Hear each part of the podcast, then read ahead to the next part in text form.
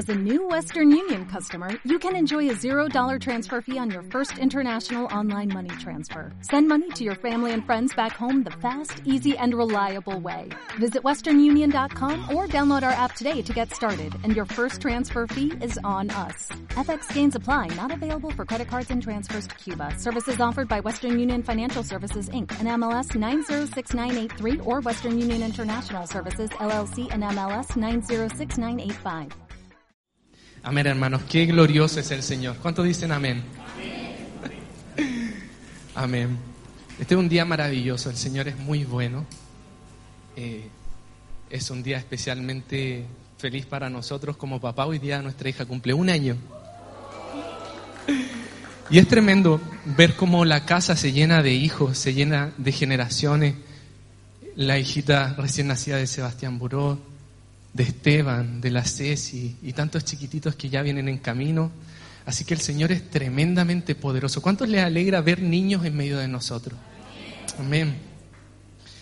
Dios traza planes de manera eterna, de manera generacional. Es maravilloso que esto traspase generaciones. Hoy día vamos, eh, la Maisy, ¿tú me avisas? Perfecto. Hoy día vamos a tocar un tema y quiero que esté preparado para participar, ¿ya? ¿A cuánto les gusta participar en los tiempos de palabra? ¿Está por ahí el hermano David Peñán? Ay, perfecto, me, me gusta sacarlo como ejemplo usted. y hoy día vamos a tener experimentos, a mí me gustan harto los experimentos, creo que dejan la enseñanza un poquito más eh, aferrada, no solamente en nuestra mente, y vamos a hablar eh, de alguna manera acerca de un tema que se viene ligando a lo que los pastores han estado trazando hasta ahora. En pocas palabras, ¿de qué han hablado? ¿Qué me dice ustedes? Tabernáculo, perfecto. ¿De quién? Moisés, muy bien. ¿Y de quién más? Elías, perfecto. Bueno, hoy día vamos a hablar acerca del mayor y perfecto tabernáculo. No sé si se ve bien. Eh, ya. Se llama el título del tema de hoy, Mayor y Perfecto Tabernáculo, de las sombras a la verdad presente. Amén. Y es importante el título porque ya nos acerca a lo que vamos a conversar en este día. Vamos a la siguiente.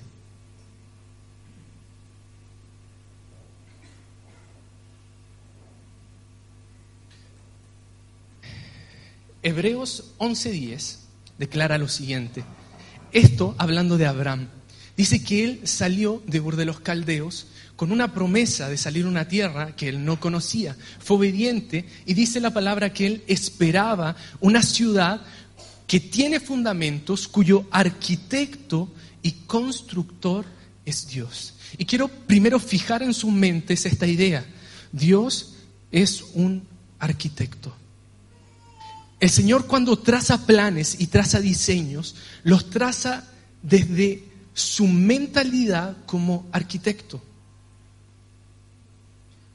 Dios tiene los diseños perfectos para cada cosa.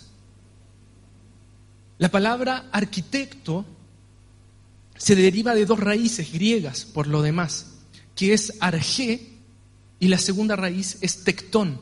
¿Qué quiere decir arge, tectón? Arge es el principal, es el primero, es el origen. Y tectón es obrero. Por lo tanto, cuando hablamos de un arquitecto, el arquitectón es el obrero principal. Pero esto tiene una importancia también histórica. Los griegos, ¿se acuerdan de los griegos? ¿Sí? Los griegos se... Una de las cosas por las cuales se dieron a conocer fue por su arquitectura, por el crecimiento en la construcción de templos, de lugares sagrados, con una sabiduría que estaba muy adelantada para sus tiempos. Ellos buscaban, los filósofos griegos, buscaban el arjé. Esto lo hablamos hace algunas predicas hace tiempo. ¿Y qué era el arjé? Ellos querían encontrar algo que para ellos era eh, o la alquimia la, lo llamaba como la piedra filosofal que se utiliza también en películas eh, como Harry Potter. Pero ¿qué es esto? El arjé era el elemento constitutivo del universo. Entonces ellos empezaron a decir, ¿sabes qué? El arjé es el fuego. Del fuego nacieron todas las cosas. No, no, no, salía otro pensante. No, no, no, el arjé es el agua. No, ¿sabes qué? Ahora dejemos los cuatro elementos como el arjé. Ellos buscando el principio creador de todas las cosas. Imagínate cómo operaba ese pensamiento en esa generación. Porque los filósofos no solamente tenían una influencia en sus sectas, sino que estaban influenciando hasta el día de hoy con su manera de pensar. Piensa tú lo confrontativo que fue que Pablo declarara a la iglesia de Colosa que Él es la imagen del Dios invisible, el primogénito de toda creación, por quien fueron creadas todas las cosas. Este mensaje le da un golpe en la cara al pensamiento que quería gobernar esa generación.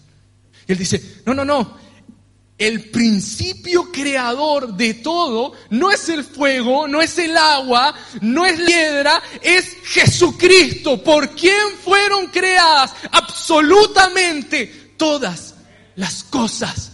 Principados, potestades, huestes, todo lo visible e invisible fue creado por medio de Él y para Él.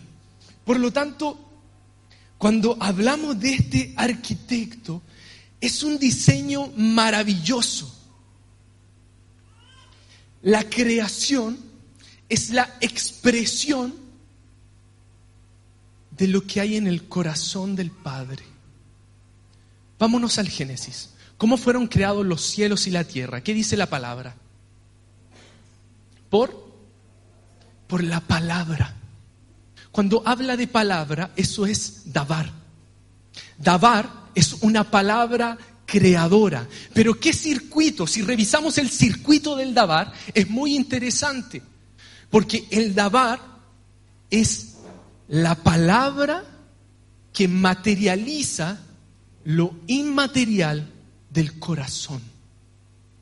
Lo repito, el Dabar materializa lo que no es material en el corazón. Es decir, cuando Dios dijo, sea la luz, sacó esa expresión inmaterial desde su ser más interior y el verbo que es Cristo materializó esa realidad en este cosmos. Les hablo así porque vamos a entender más adelante el poder que tiene esa luz que se diseñó en el proceso de vacío y desorden en medio del caos. Por lo tanto, tenemos entonces, la idea principal es que tenemos un arquitecto. Sabemos, lo habíamos hablado anteriormente, que este diseño del arquitecto también lo toma la masonería. Ellos quieren establecer a través de diseños arquitectónicos una influencia sobre el hombre y toman también este modelo. De hecho, el modelo del tabernáculo ellos lo materializan en sus sistemas rituales. Y esto es muy importante que nosotros lo tengamos en nuestra mente. Primer principio, el Señor se muestra como un arquitecto y como un constructor. Él tiene los planos, Él tiene los diseños. Amén. Él tiene la precisión de la edificación. Por eso en vano edificamos si Él no edifica. Porque Él tiene los planos, Él tiene los diseños. Yo le decía, orábamos al Señor, le decíamos, Padre, que nos diera precisión en la edificación. Precisión, hermanos, un error milimétrico lleva una construcción a derribarse. No es cualquier cosa la edificación. Cuando el Padre dice que somos edificadores, está diciendo que tenemos una función tremendamente importante y necesitamos precisión. ¿Se acuerdan de Apolos? ¿Sí? ¿Qué dice de Apolos la Biblia? Era poderoso en palabra. Sea, lo tenías hablando y todo wow, porque el tipo hablaba, hablaba, hablaba. ¿Verdad? En eso se encuentra con Priscila y Áquila, y dice que ellos lo tomaron aparte. Lo tomaron aparte y le enseñaron con más precisión las escrituras. Diga conmigo, necesitamos precisión. Y eso viene, y eso viene del diseñador. Amén. Por lo tanto, dos principios que son importantes en esto. Primero, todo fue creado por medio de Cristo con el propósito de que Él tenga la preeminencia. Todo fue creado por medio de Él y para Él. El diseño de crear todas las cosas es para algo, para que Él tenga la preeminencia. Y segundo, todo lo visible fue hecho de lo que no se veía.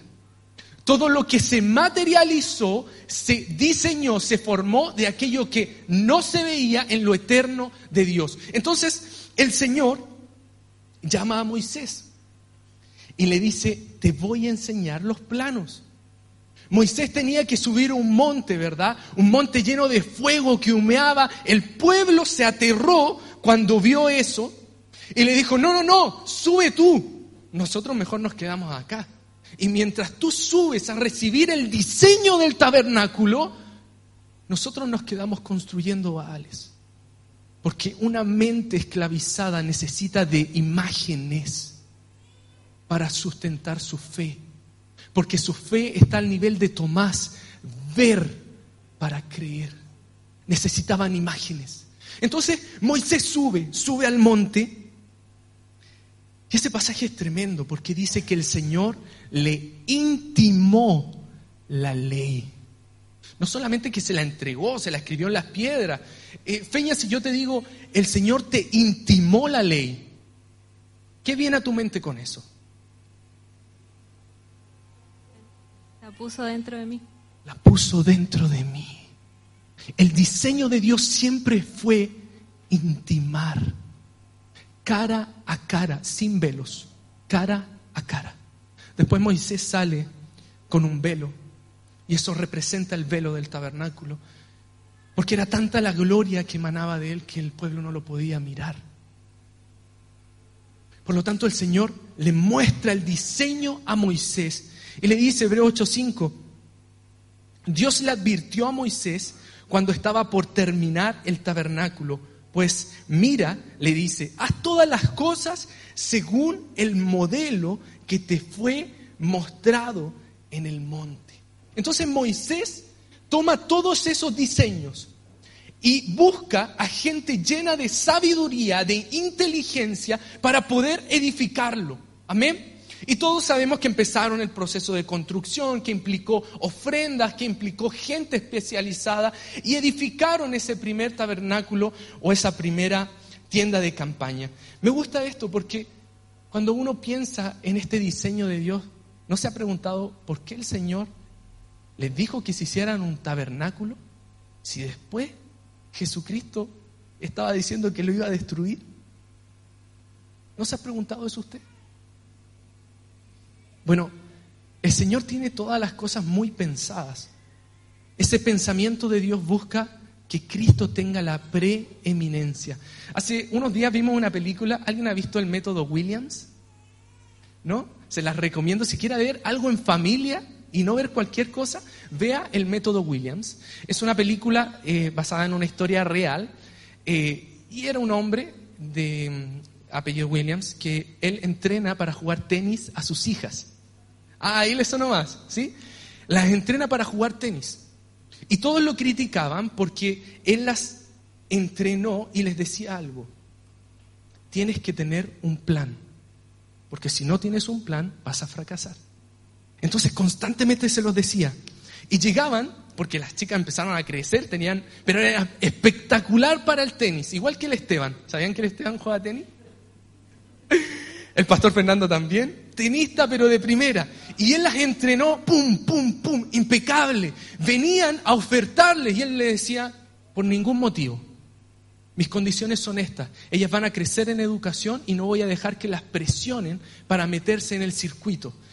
Y todos los tenistas, grandes tenistas, ya habían a esa edad tenido éxitos, pero estaban reventados por el éxito. Y él decía, yo planeé esto. No me toma por sorpresa. Yo planeé esto. Yo planeé que sus hijas estuvieran a cierta edad ganando, pero no presionadas por el entorno. El Señor es igual. Él planeó absolutamente todo para que Cristo tenga la preeminencia. Vamos a hablar un poco acerca del modelo de tabernáculo de Moisés caminando entre sombras. Y para hablar de esto, quiero tocar dos conceptos. Uno que se deriva eh, de la hermenéutica, que es tipo y antitipo. May, si podemos ir a la siguiente.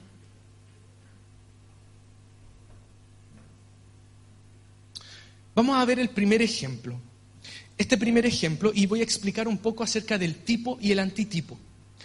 Eh, esto es como, el tipo es una figura del Antiguo Testamento que tiene su encuentro histórico en el Nuevo Testamento con el antitipo. Esto es como los enemigos de Marvel, pero en versión cristiana. Mire, usted tiene un personaje en el Antiguo Testamento que es prefigura de alguien en el Nuevo Testamento. Muy simple, tienen una conexión histórica. Vamos a ver la de Moisés y nos vamos a enfocar en Moisés.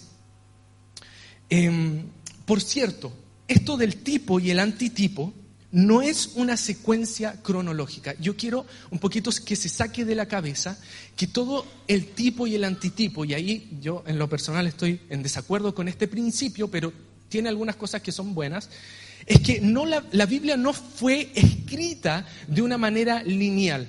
No fue escrita de una manera de causa y efecto. Usted sabe que nuestro sistema de creencia se basa inicialmente en un principio, que es causa y efecto. ¿Cómo es esto? ¿Usted ha visto que los bebés toman las cosas y las tiran? Y uno se las recoge, se las pasa, la toman, te mira y la vuelven a tirar. Y tú te vuelves a agachar y se la pasa y te mira así como, te tengo loco, y te la vuelve a tirar.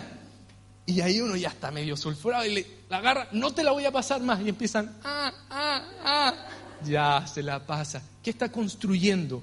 Está construyendo su sistema de creencias, causa y efecto. Y se hizo un experimento con bebés, donde el bebé tomaba algo y lo lanzaba. Y los investigadores, en vez de que cayera, lo que hacían era que, amarrado a un hilo, levantaban el objeto.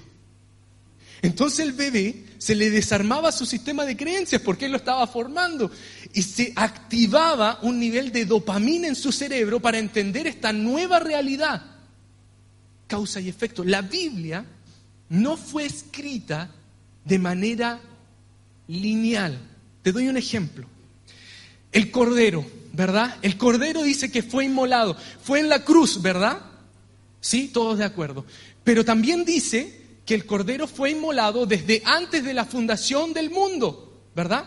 Podríamos decir que el tipo está en Egipto, cuando comen del Cordero, y el antitipo está en la manifestación de Cristo y su resurrección, pero no es tan lineal, porque también dice que el Cordero fue sacrificado en Sodoma y en Egipto, porque el pensamiento eterno de Dios no es lineal.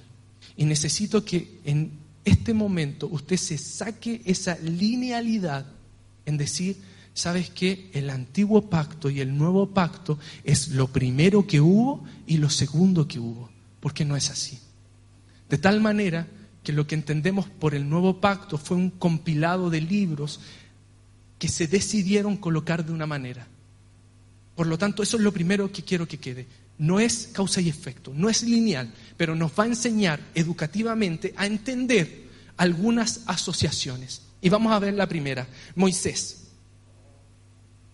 Dice Hebreos 10.1, porque la ley, teniendo la sombra de los bienes venideros, no la imagen misma de las cosas, nunca puede, por los mismos sacrificios que se ofrecen continuamente cada año, hacer perfectos a los que se acercan.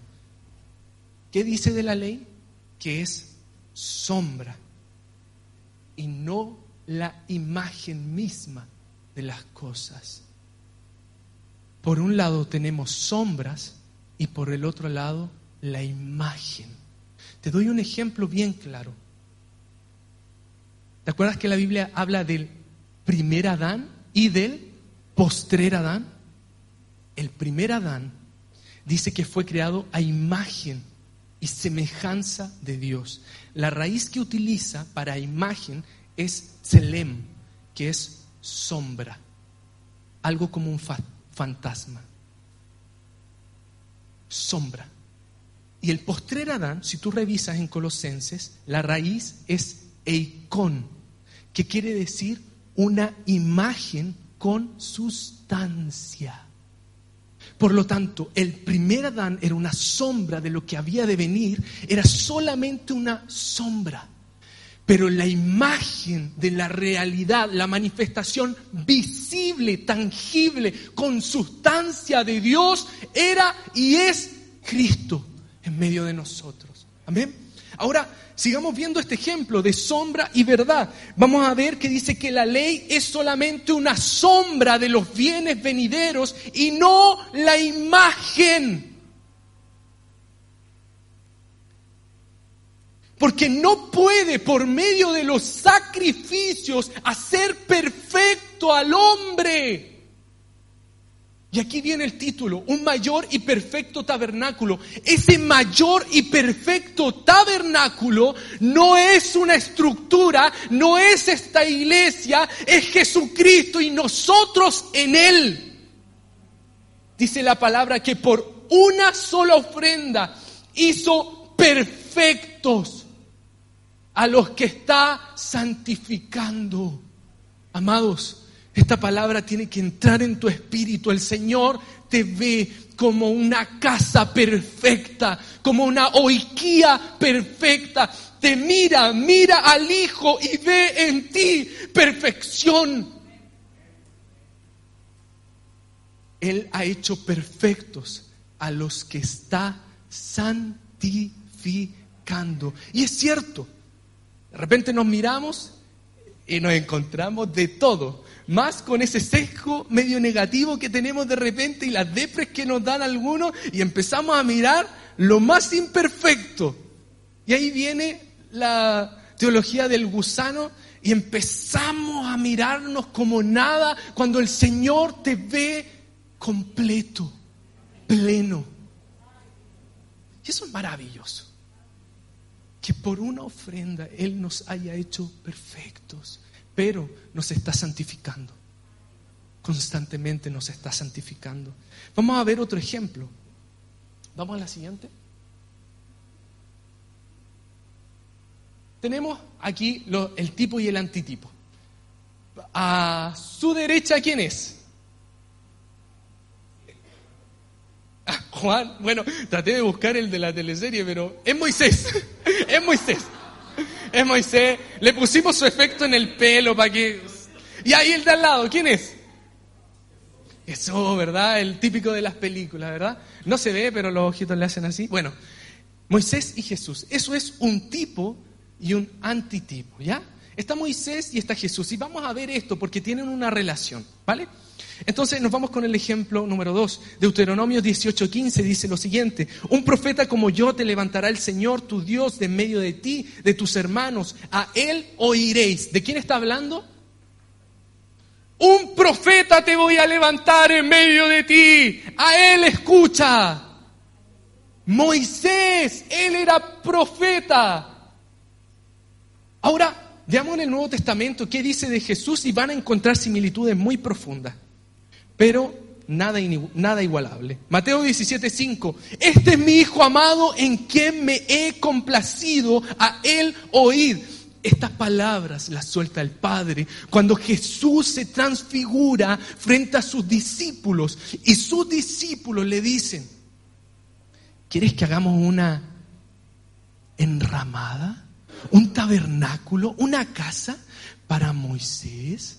para Elías, pero ellos no entendían que el Señor estaba rajando un velo con su transfiguración, que tanto los salmos, los profetas, las leyes, todo se cumple en Él. Moisés y Elías en Cristo Jesús. Ese velo es un velo muy grueso. Y el Señor dice, a Él oíd, ya no al profeta que levanté en el tiempo antiguo, aquel que yo he levantado en los tiempos postreros. Dice la palabra, ¿verdad? Que en los tiempos postreros el Señor nos ha hablado por muchas maneras, primero por nuestros padres, los profetas, pero ahora por medio del Hijo. Entonces va quedando claro el tipo y el antitipo. Recuerden que esto va a ser participativo y les voy a ir a preguntar. Vaya pensando en un tipo y un antitipo. Vamos a ver si es que quedó claro. Nos vamos con el tercer ejemplo. Hebreos 3, 1 al 3. Por tanto, hermanos santos, participantes del llamamiento celestial, considerad al apóstol y sumo sacerdote de nuestra profesión, Cristo Jesús, el cual es fiel al que le constituyó, como también lo fue Moisés en toda la casa de Dios. Porque de tanto mayor gloria que Moisés es estimado digno este, cuanto tiene mayor honra que la casa, el que la hizo. De nuevo vemos que Moisés cumplió un ministerio, una ordenanza en esa primera casa, siendo fiel, pero no se compara a la gloria de aquel que construyó, que edificó la casa postrera, cuya casa somos nosotros. Amén. Entonces ya va quedando un poquito más claro, y esto quizás es una introducción, hablar del tipo y el antitipo. Eh, y vamos a preguntarle, para ver si es que quedó claro. Piense en un ejemplo, tipo y antitipo. Piense. Nos vamos a tirar con un comodín, la Jime. ¿Es un comodín no va? Jime. Bueno, eh, hay uno que es muy conocido que podría ser, es cierto, Elías y Juan el Bautista. Elías y Juan el Bautista, perfecto. Vamos por acá, quedó claro, a ver. Em, vamos a ver por atrás, los hermanos que están atrás me gusta incomodarlo, a ver. A ver, a ver, a ver. A ver, a ver. A ver, a ver. Ya, Yaret. No. No. Estrellita, vamos a ver. No me acuerdo. No se acuerda, a ver. ¿Quién tiene uno? Sí, tiene uno. Eh, Jonás ¿Jonás con quién? con, con Jesús. Muy bien, Jonás con Jesús se lo soplaron por ahí. Dice la palabra que así como Jonás estuvo tres días en donde, en la guatita de la ballena, así también el Hijo iba a estar tres días en el corazón de la tierra. Bien, queda claro, ¿no es cierto? ¿Se, se tomaron el ejemplo? ¿Vale? ¿Amén? ¿O pregunto más? Ah, se pone nervioso. La roca de Moisés y la roca que es Cristo. Perfecto, súper bien. Esto se asocia más a un símbolo. José y Jesús, muy bien. En verdad, les le doy un secreto. Ustedes digan cualquiera. Porque, porque todo fue diseñado por Dios para que señale a Cristo. Si usted me dice David, muy bien. Si me dice José, muy bien. Si me dice todo, Abraham, muy bien. Porque todo fue diseñado por Dios para señalar a aquel que iba de venir, aquel que ha venido, a Jesucristo el Señor. Y esto es poderosísimo, hermano. Amén. Esto es como cuando uno iba en las clases dominicales, ¿verdad? Y la, la maestra te preguntaba algo que tú no cachabas y le decías, Jesús, muy bien. Y te preguntaba otra cosa, Jesús, muy bien. Excelente, hermano. Un 7 para todos. Perfecto. Ahora, en el Nuevo Testamento, estos conceptos, el tipo y el antitipo, toman una nueva forma. Y esto es lo importante. Vamos a la siguiente. Figura y sombra. Ahora, aquí entramos más en profundidad. ¿Por qué? Porque la raíz de sombra quiere decir sombra o tinieblas de error. Sombras o tinieblas de error. ¿De qué manera esa sombra sin sustancia nos puede llevar a un error. ¿Creen que nos puede llevar a un error? Sí. ¿Sabes que al pueblo de Israel sí lo llevó a un error? Se quedaron con la sombra. Amados, se quedaron con la sombra. Jesús preguntándole a sus discípulos, díganme, ¿qué dice la gente que soy yo? ¿Juan? ¿Moisés? ¿Elías? Se quedaron con la sombra se deslumbraron con la sombra, abrazaron las tinieblas de error, abrazaron lo que no tenía sustancia, tenían enfrente al Hijo unigénito de Dios, la imagen del Dios invisible, y se quedaron con sombras. Tanto así que los judíos más estrictos de la ley, los fariseos, tenían a Moisés en un altar y no a Cristo. Y en un momento Jesús confronta a esos discípulos de Moisés, el mismo mayor y perfecto tabernáculo, confrontando esa sombra en el pensamiento de esa generación, hermanos.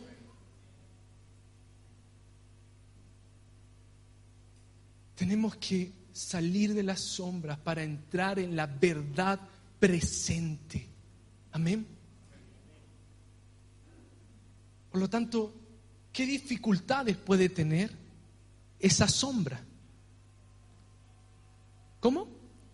Engaño, idolatría,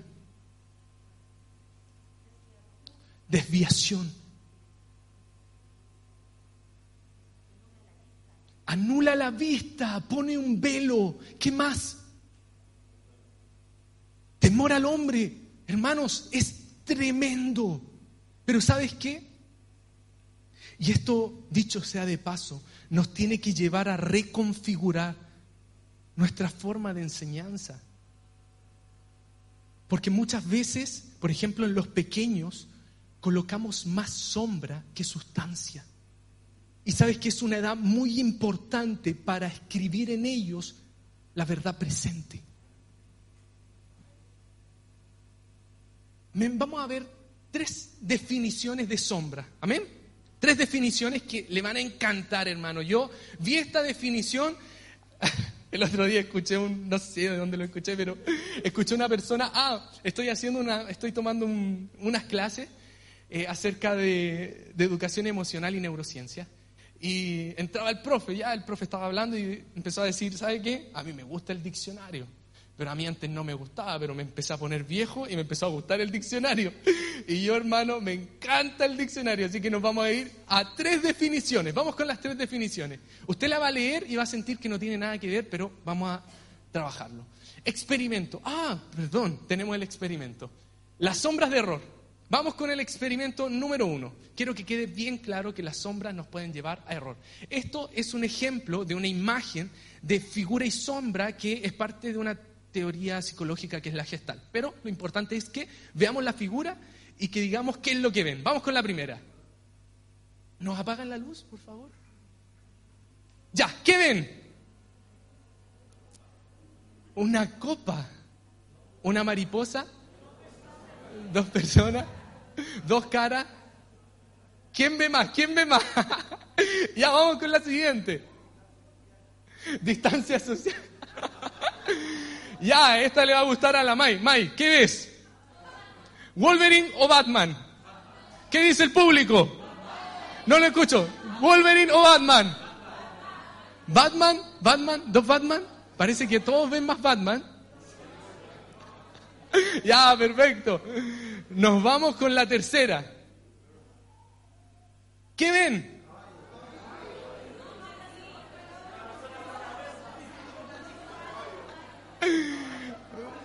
Dos caballos. Ya, perfecto, muchas gracias. Terminó el experimento, no siga pensando en el experimento.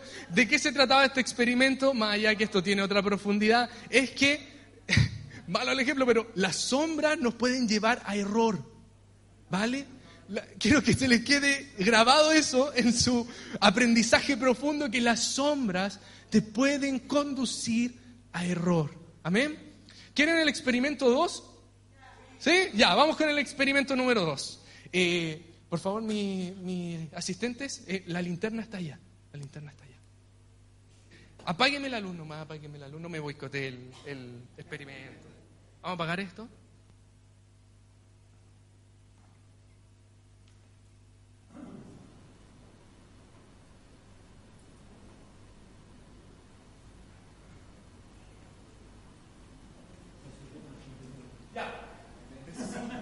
cinco personas, rápido, cinco voluntarios que tengan ahí Perfecto.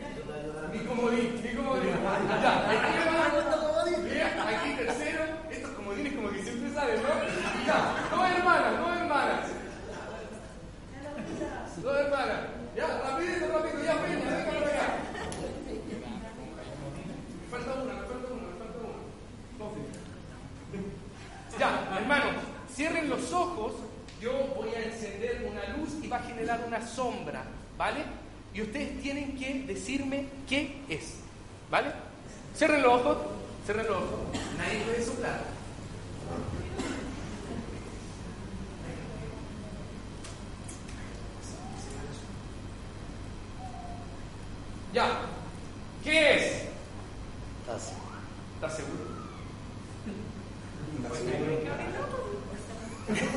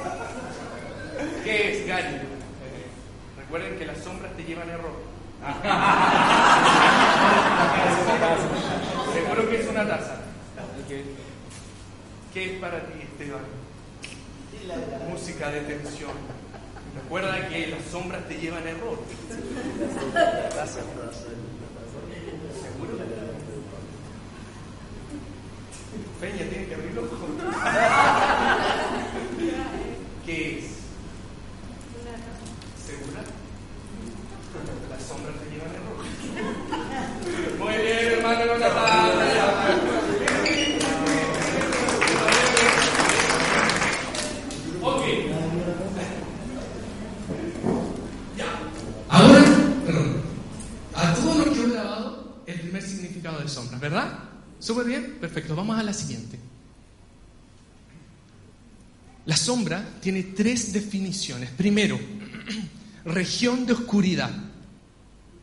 Muy interesante. Segundo, lugar de protección. Tercero, indiferencia a la verdad. Y vamos a desarrollar cada una de estas. Primero, región de oscuridad donde es obstaculizada la luz. Segundo, sombra en un sentido funcional, que es un refugio o protección, ¿verdad? Cuando tú tienes un árbol y te da sombra, te proteges ahí del sol, ¿verdad? Un sentido funcional de la sombra es protección. Y tercero, también se considera como ignorancia espiritual o indiferencia a la verdad. ¿Vale? Vamos a la siguiente y vamos a desarrollar estas tres definiciones de sombra. La primera, la sombra como una región de oscuridad donde la luz es obstaculizada. Ya les decía que un porcentaje importante de los judíos se quedaron con la sombra, abrazaron esa sombra, se quedaron con la idea puesta acá del tabernáculo, de las leyes. Ustedes sabían que tanto el tabernáculo como las leyes fueron diseñados por Dios hasta un tiempo específico. Tenían una fecha de caducidad. Esto sale en la palabra. Explícitamente dice que iban a estar presentes hasta que viniese la descendencia, hablando de Jesucristo, es decir, la manifestación de Jesucristo iba a generar un nuevo orden cósmico, iba a reformar ese diseño. Es muy importante esto. ¿Por qué, hermanos? Porque los judíos se quedaron en esa mentalidad, abrazando los rituales, abrazando las leyes, abrazando a su profeta Moisés. Sin embargo, el Señor lo que viene a hacer es rasgar ese velo. Y vamos a ver qué significa ese rasgar el velo. ¿Sabe que hermano? Es tan tremendo esto que en Israel se están diseñando los planes, es que ya no comenzaron, para la construcción del tercer templo. Hermanos, esto es algo que opera no solamente allá, sino que es una forma de pensamiento que se incrustó en la manera de pensar, en las creencias de la nación de Israel. Y no solamente en ellos lo vamos a ver, sino que también nosotros, el cristianismo, ha heredado ciertos elementos del judaísmo. Ahora, que son sombras por lo demás. ¿Usted sabe cuántos años pasaron de Moisés a la manifestación de Jesús? Yo no lo sabía, si no lo sabe, no, se preocupe. Lo googleé.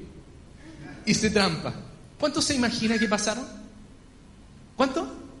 700. ¿Quién da más? Muy bien, May. 1500 años. Entre 1400 y 1500 años. O sea, una idea, fíjense en esto, una idea tiene consecuencias. Una idea puede perdurar y traspasar generaciones tras generaciones, tras generaciones, tras generaciones. Por 1500 años se ha escrito un sistema de creencia que no es conforme a lo que Dios estableció, porque Dios diseñó las leyes, el tabernáculo y todo lo que era prefigura para señalar a Jesucristo. Hermanos, las ideas tienen consecuencias. Las ideas tienen consecuencias. Las ideas tienen consecuencias. Y esta forma de pensar, este pensamiento judío, legalista, afectó históricamente. La palabra dice que ese velo hasta hoy está puesto.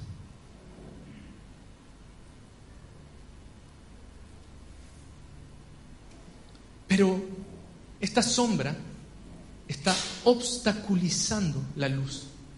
¿Qué dice la palabra? Segunda de Corintios 4:6. Porque Dios que mandó que las tinieblas resplandeciese la luz, es el que resplandeció en dónde? En tu corazón.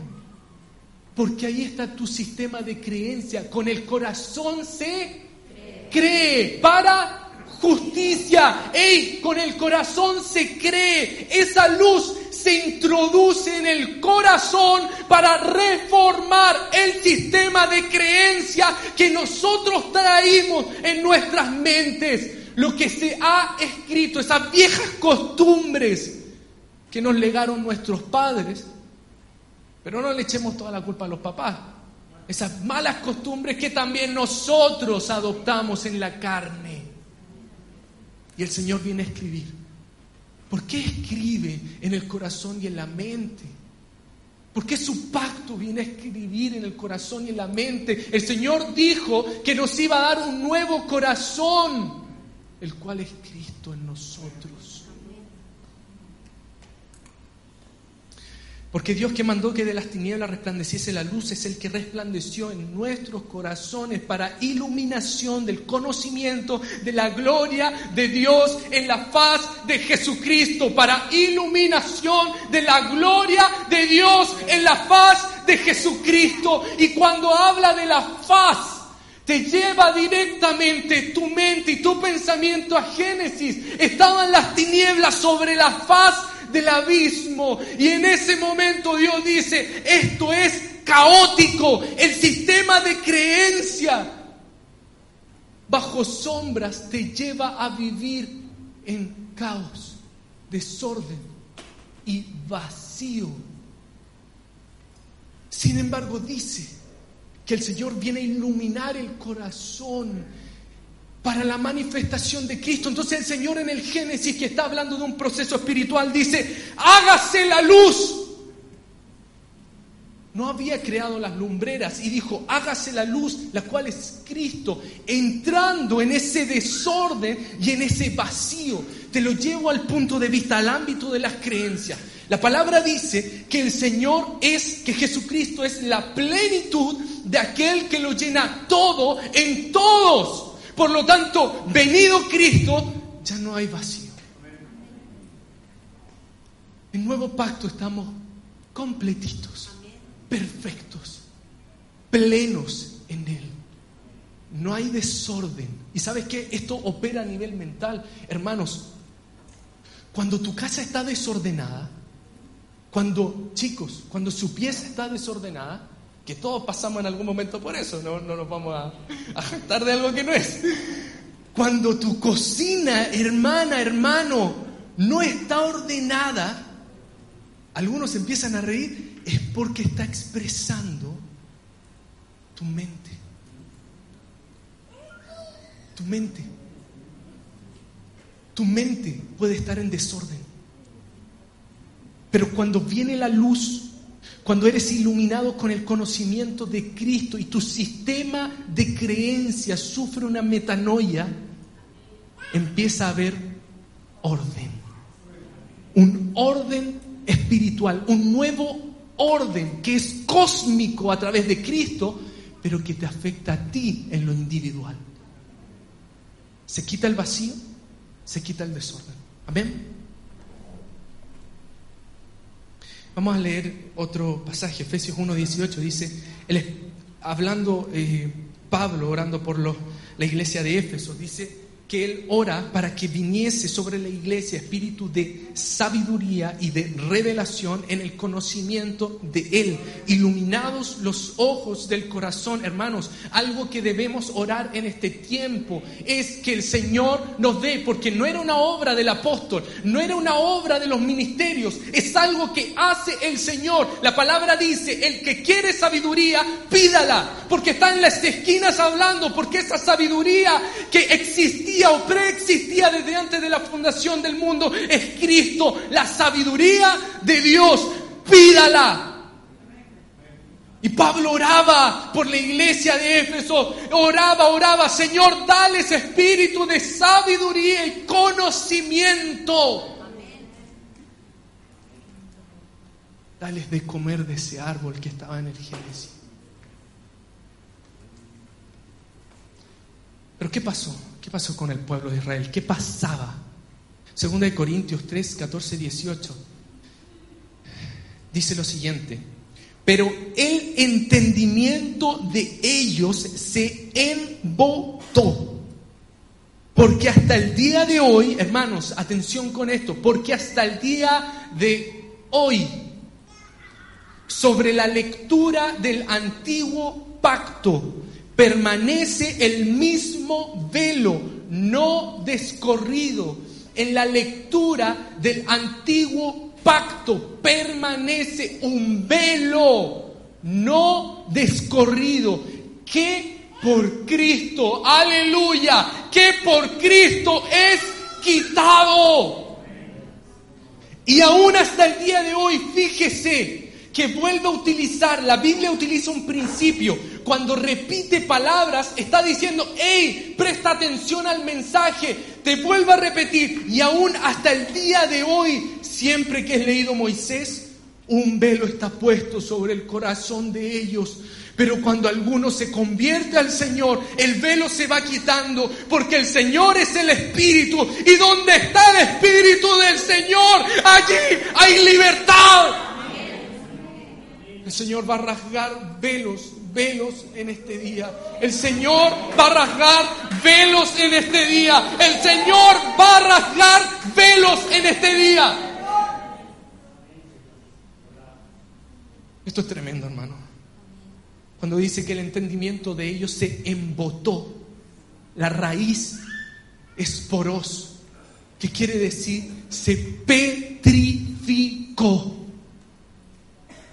se produjo en su sistema de creencia una piedra se endureció a tal punto su mentalidad.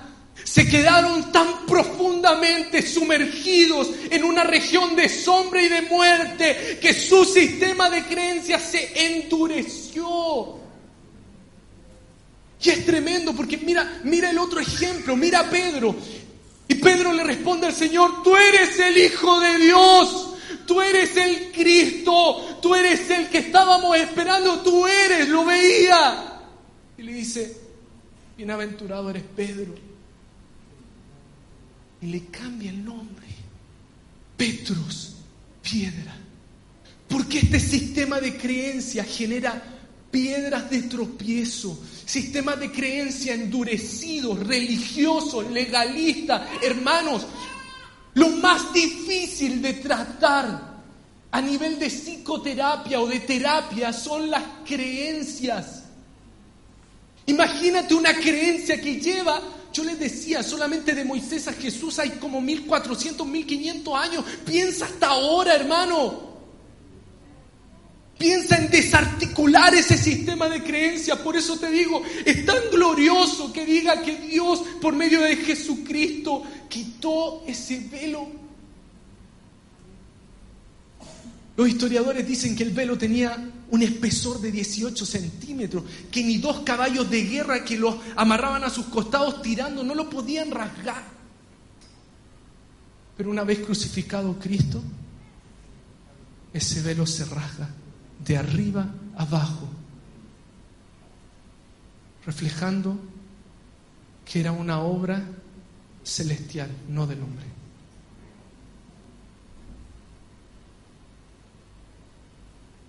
Toma mucho sentido cuando Jeremías 23 dice, ¿no es mi palabra como fuego? ¿No es mi palabra como fuego? Y como martillo que quebranta la piedra. Hermanos, cuando el Señor empieza a tratar con esos sistemas de creencia, vas a sentir literal que te está dando con un martillo acá y que te está desarticulando completamente para que quede lo perfecto. Pablo decía, porque nuestras armas no son carnales, sino poderosas en Dios para destrucción de fortalezas, de esos entendimientos endurecidos. Hermanos, y no quiero que esto lo vea como algo histórico. No quiero que lo vea como que solo les pasó a los judíos más ortodoxos. No quiero que lo vea que les pasó solamente a los fariseos. No, hermanos, esto opera en nosotros, opera hasta el día de hoy. No solamente operó en ellos, operó en los discípulos. Mira lo que dice la palabra. El Señor presentándose después de haber resucitado a los discípulos. ¿Te acuerdas de María? El Señor estaba, lo llevan a una tumba y salen los discípulos al otro día en la mañana corriendo a la tumba. Algunos, como niños chicos, haciendo competencias, ¿quién llegaba primero? Y bueno, María entra y lloraba amargamente. ¿Y sabes qué es tremendo esto? Pero el Señor le dice, oye, se le presenta ¡Ey! ¡Ey! Aquí estoy. Y María no lo veía. ¡Ey! Aquí estoy. Y María no lo veía. Pensaba cualquier cosa. El Señor le dice que era necesario, no me retengas, porque me es necesario subir. ¿Y sabes qué? Les abre el entendimiento respecto de las escrituras, porque eso estaba escrito de Él. Hermanos, después con los caminantes de Maús, el Señor se les presenta, los caminantes tenían escamas en los ojos, no podían ver que el que se le presentó era el Cristo mismo. ¿Y qué le hizo? ellos decían, no ardía nuestro corazón cuando Él nos enseñaba las escrituras y el Maestro estaba ahí. El Señor se presenta ahora con sus discípulos. ¿Y sabe lo que les dice? Hablando del mismo velo Dice Lucas 24, 45, entonces les abrió la mente para que entendieran las escrituras. Hermanos, la Biblia utiliza distintos conceptos que reflejan distintas cosas. Las escrituras específicamente está hablando del Pentateuco, de los cinco primeros libros. La palabra utiliza distintos conceptos como sana doctrina, palabra, pero eso está hablando de otros elementos. Cuando dice escritura, se está refiriendo a lo que estaba acá. Y el Señor les rasga el velo y dice que les abre la mente. ¿Saben lo que es la raíz de abrir? Y esto es poderoso. Abrir quiere decir abrir la boca. O sea, le está diciendo que abrió su entendimiento, abrió su boca y su mente o su corazón. ¿Por qué? Porque el sistema de creencias se basa en este texto. Con el corazón se cree y con la boca se confiesa. Tu sistema de creencias, ¿cómo yo sé en qué tú crees? Primero, por tu forma de actuar y segundo, por tu forma de hablar. Su sistema de creencias estaba siendo confrontado, se estaba rasgando, hermanos. Nuestro entendimiento tiene que ser abierto, se tiene que abrir la boca y se tiene que abrir el corazón a ese nuevo pacto donde el Señor escribiría su ley en el corazón y en la mente. Amén, hermanos.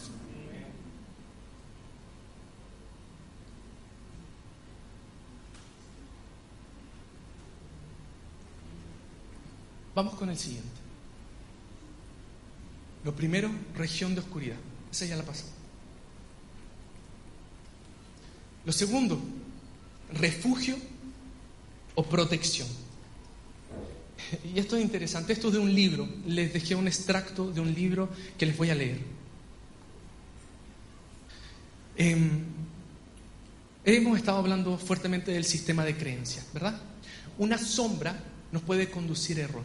¿En qué sentido la sombra puede ser un refugio o protección? Sí, puede ser en un ámbito funcional, te protege, pero espiritualmente a nivel de sistema de creencias también hace lo mismo. Tu sistema de creencia tiene a la base una función emocional que se llama búsqueda de certidumbre. Di conmigo, búsqueda de certidumbre. Tu cerebro está programado para buscar certezas. Certezas. ¿Entiendes? El bebé está buscando esa causa y efecto. O sea, se cae, voto algo, se cae. Certezas. Les voy a dar un ejemplo que lo leí en el, libro que lo encontré muy bueno, eh, acerca de las parejas tóxicas. Solamente me voy a salir un poquito, hermano, pero se las voy a dar. Búsqueda de certidumbre. ¿Alguna vez en su viejo hombre, ese antiguo, ese pasado, usted estuvo con alguna persona que iba y volvía? Que sí, que no, que te quiero y al otro día no tanto, que te amo y al otro día te odio. ¿Sabes por qué? Y opera también a nivel de violencia matrimonial. ¿Sabes por qué las parejas se atan tanto? Por esto.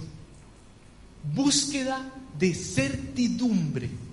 Porque hicieron un experimento, ustedes saben que lo hacen con los ratones, pobrecito, bueno. Y agarraron un ratón.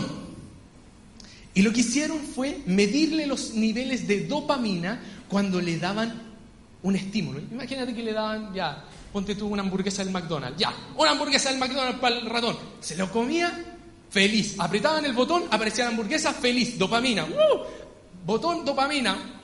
Entonces veían que el ratón identificaba que había una certeza. Cada vez que apretaban el botón, comía. Empezaron a investigar más y a ver qué pasaba cuando al ratón tocaban el botón y no, les, no le ponían comida. Entonces, tocan el botón y el ratón sale, ¡pum! una hamburguesa, perfecto. Tocan el botón, sale y no había nada.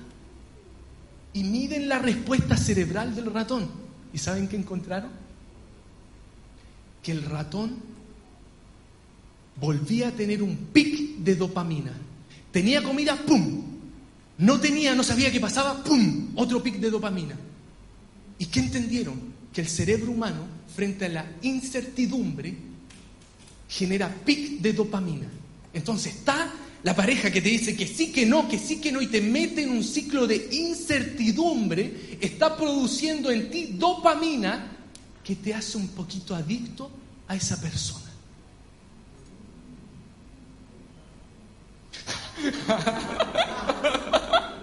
Gracias, gracias, lo teníamos tratado entre nosotros. Ahora, ¿cómo, cómo funciona este sistema de esta función emocional de certidumbre? Eh, les voy a leer específicamente eh, acerca de esto. Dice, la búsqueda de certidumbre nos lleva por todos los medios a sentirnos seguros, no solamente físicamente, sino mentalmente. Esta búsqueda de certidumbre busca mantenerte seguro. Ahora, ¿qué hay a la base de esto? ¿Qué hay a la base de las creencias? A la base hay búsqueda de seguridad y búsqueda de protección. A la base de esta función emocional que configura tu sistema de creencia hay una búsqueda incesable del hombre por seguridad y protección. Esto es tremendo, hermano. Porque cuando el Señor confronta a fariseos, estaba confrontando un sistema de creencia donde ellos habían hecho sus refugios de seguridad y protección. Cuando alguien se mete y te quiere desarmar tu sistema de creencia, lo que te saca es tu sensación de seguridad y tu sensación de protección. Veámoslo en un ejemplo con los niños. Se supone que los padres debiesen cumplir la función de seguridad y protección, ¿verdad? Eso es apego, se llama base segura que permite a los niños explorar, ¿verdad? Ahora, ¿qué pasa si al niño le sacas esa base segura? Se genera algo que se llama estrés tóxico, liberación de cortisol y una de las de los efectos del cortisol para todos aquellos que sufrimos de estrés de repente se come la vaina de mielina, que es algo que recubre las neuronas y que produce que, en resumidas cuentas, que pienses difusamente, que tu procesamiento mental sea más lento. Por lo tanto, cuando te atacan tu sistema de creencia, cuando te lo remueven, te están removiendo tu lugar de seguridad y de protección. Y fíjate en esto, la respuesta emocional del hombre se traduce en este concepto. Maten al mensajero. Esto aparece en el libro, es, una, es, una, es un concepto más o menos psicológico. Maten al mensajero. Porque te está moviendo tu lugar de seguridad y de protección. Entonces, ¿qué? La respuesta humana es maten al mensajero. Y ahí tú ves los conflictos que se dan entre la gente que creen distinto. Mata al mensajero. ¿Y sabes qué? Eso se activó en los judíos. Mata al mensajero. Mata a aquel que trae ese nuevo orden cósmico. Mátenlo. Crucifíquenlo.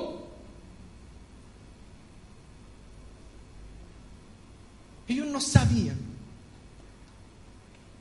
que Él iba a entregar su vida. Nadie lo podía destruir, nadie lo podía matar.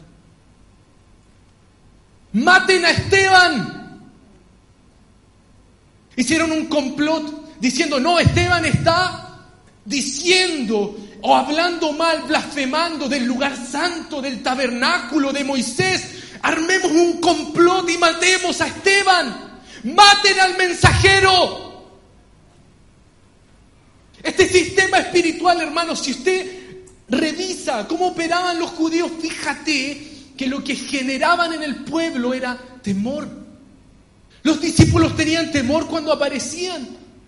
Tanto así que Pedro, una columna de la iglesia primitiva, estaba en medio de un lugar y vienen los judíos los judaizantes y Pedro por el temor se puso a decir unas barbaridades, hermano. ¿Por qué? Porque al que pensaba distinto se, activaba este mensaje, maten al mensajero.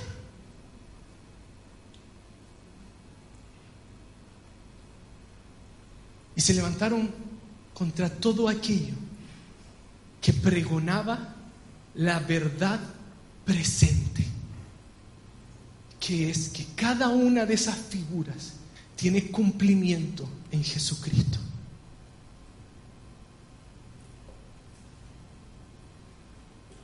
¿Sabes que cambiar la forma de mentalidad, la forma de pensar, es un proceso arduo? Es muy profundo. Hermanos, piensa en Pablo. piensa en Pablo. Yo decía, hermano, Pablo fue fariseo de fariseos, judío, enseñado a los pies de Gamaliel, celoso de la ley. Tenía la ley metida aquí sabía absolutamente todo, perseguía a la iglesia, él estaba de acuerdo con la muerte de Esteban, él recibió las ropas. Pero no más, nada más, como dice el chavo, nada más vino la luz su sistema de creencia velos fueron rasgados, escamas cayeron, nuevo entendimiento, metanoia comenzó a operar en él. ¿Pero fue instantáneo? No. Se fue por tres años a Damasco. Hermanos, yo no sé, yo espero en tres años poder transformar la mente, pero es un desafío la transformación de la mente. La metanoia Primero es sobrenatural, porque, hermanos, nosotros traemos memorias acá naturales. Lo que nos favorece mucho es que somos una nueva creación. Amados, el metamorfos, la nueva creación, tiene que ir de la mano de la metanoia. Y esto va para los discipuladores. Si nosotros trabajamos con una persona que no ha tenido metamorfos, no le podemos pedir metanoia. ¿Qué es esto? Si una persona no ha nacido de nuevo, no se va a producir una metanoia. Necesitas el metamorfos con la metanoia en conjunto operando.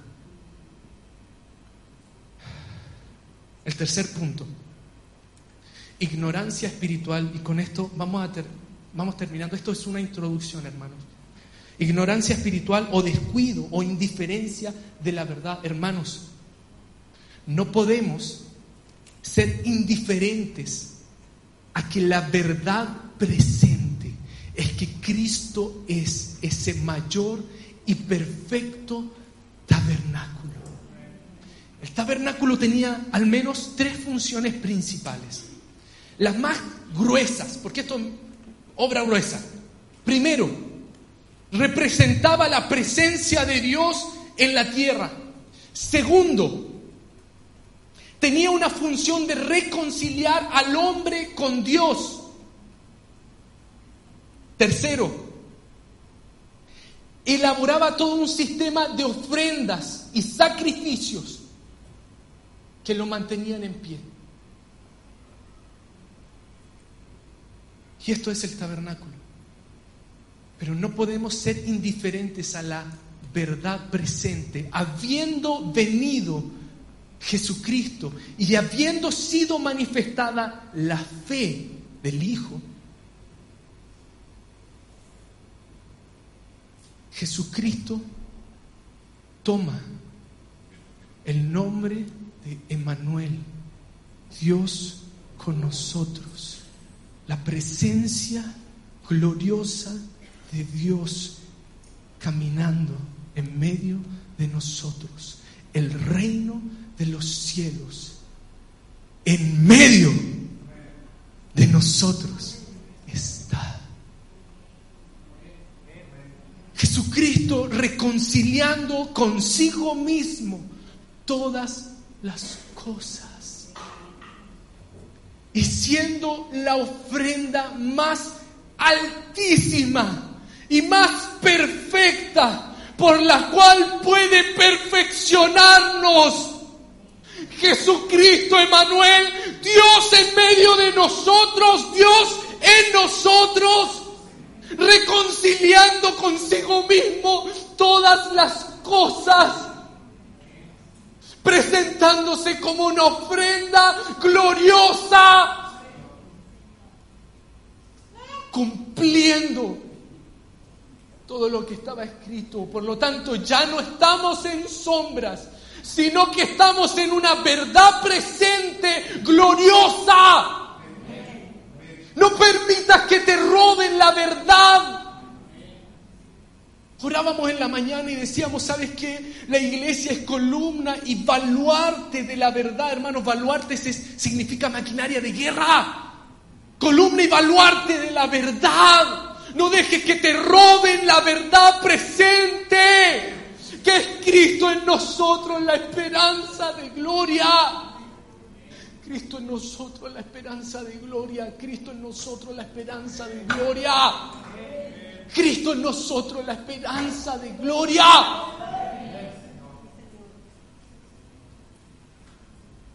Dios prediseñó que todo apuntara al Hijo y que Él tuviese la preeminencia. No Moisés, no Elías, no Samuel, no David, sino que Él, Jesucristo, el Hijo unigénito de Dios, tuviese la preeminencia. La palabra tiene que volver a otorgarle la preeminencia a aquel que la merece, la gloria a aquel que la merece.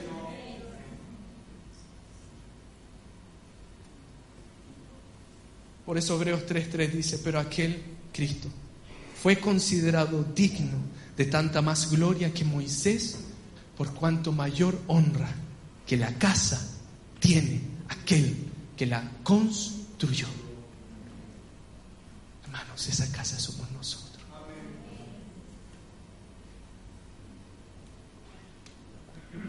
¿Y sabes qué? Te pido que tus sentidos los pongas en esto. Nosotros pensamos de repente que esto es solamente histórico. No, eso pasó con los judíos. No, eso pasó con el nacionalismo espiritual de Israel. No, eso lo pasó con ellos. No, hermanos. Ese sistema de creencia, ese velo, como dice la palabra, está presente hoy. Es rasgado por Cristo. Pero ¿sabes qué? Hay influencia en la mentalidad de la iglesia sobre esto. A través de religiosidad y de errores. Hermanos, no podemos fijar la mirada en un diseño terrenal y desconocer el celestial. Es importante, hermanos, nosotros no estamos diciendo que usted no vuelva nunca más a leer a Moisés. Jamás. Usted debe aprenderlo. Pero ignorar que la verdad presente, que el tabernáculo eterno está ya diseñado, ya está puesto, eso es un error. Ver el tabernáculo como una estructura y no como una persona, hermanos, eso es un error. Porque es la persona de Cristo, del santo, santo, santo, del santísimo. Creer que el lugar santo es un espacio cuando refleja la persona trina de Dios. Creer que el tabernáculo es una realidad externa, cuando la verdad es que nosotros somos esa oiquía de Dios. Entender veladamente el sacerdocio, hermanos, tomando para nosotros un sistema ritual de obras, un sistema levítico, sin entender el sacerdocio de Cristo. Movernos por una fe de obras, hermanos, y no a través de la fe del Hijo, que es por gracia. Habiendo venido el Mesías, habiendo venido Cristo y habiendo sido manifestada la fe, ya no una fe de obras, sino una fe por gracia. Creer que por nuestras fuerzas vamos caminando en lo que se denomina el camino sacerdotal. No, hermanos. Mantener modelos de dependencia en el hombre antes que de Dios. Hermanos, y mucho más podríamos decir acerca de formas religiosas, en nuestras formas de orar, hermano, en nuestra visión, por ejemplo, del ayuno, en los ciclos de culpabilidad, sin abrazar la verdad de que la ofrenda de Cristo vino a limpiar la conciencia de obras muertas. ¿Qué más decir acerca de costumbres que tenemos? Venir el domingo y consagrar el domingo en el entendimiento de que seis días trabajó el Señor y uno lo consagró. Y es como que consagramos el puro domingo y en la semana vivimos como queremos. Legalismos que hay en medio de nosotros como padres, como hijos. Nuestro entendimiento sobre la ofrenda. Formas de hablar, hermanos. Formas de culto órdenes, direccionamientos que no tienen nada que ver con el diseño de Dios. Hermano, esto nos va a remecer en la cabeza, te va a remecer en la cabeza. Pero hay algo claro, que Cristo rasgó el velo y que donde está el Espíritu, allí hay libertad.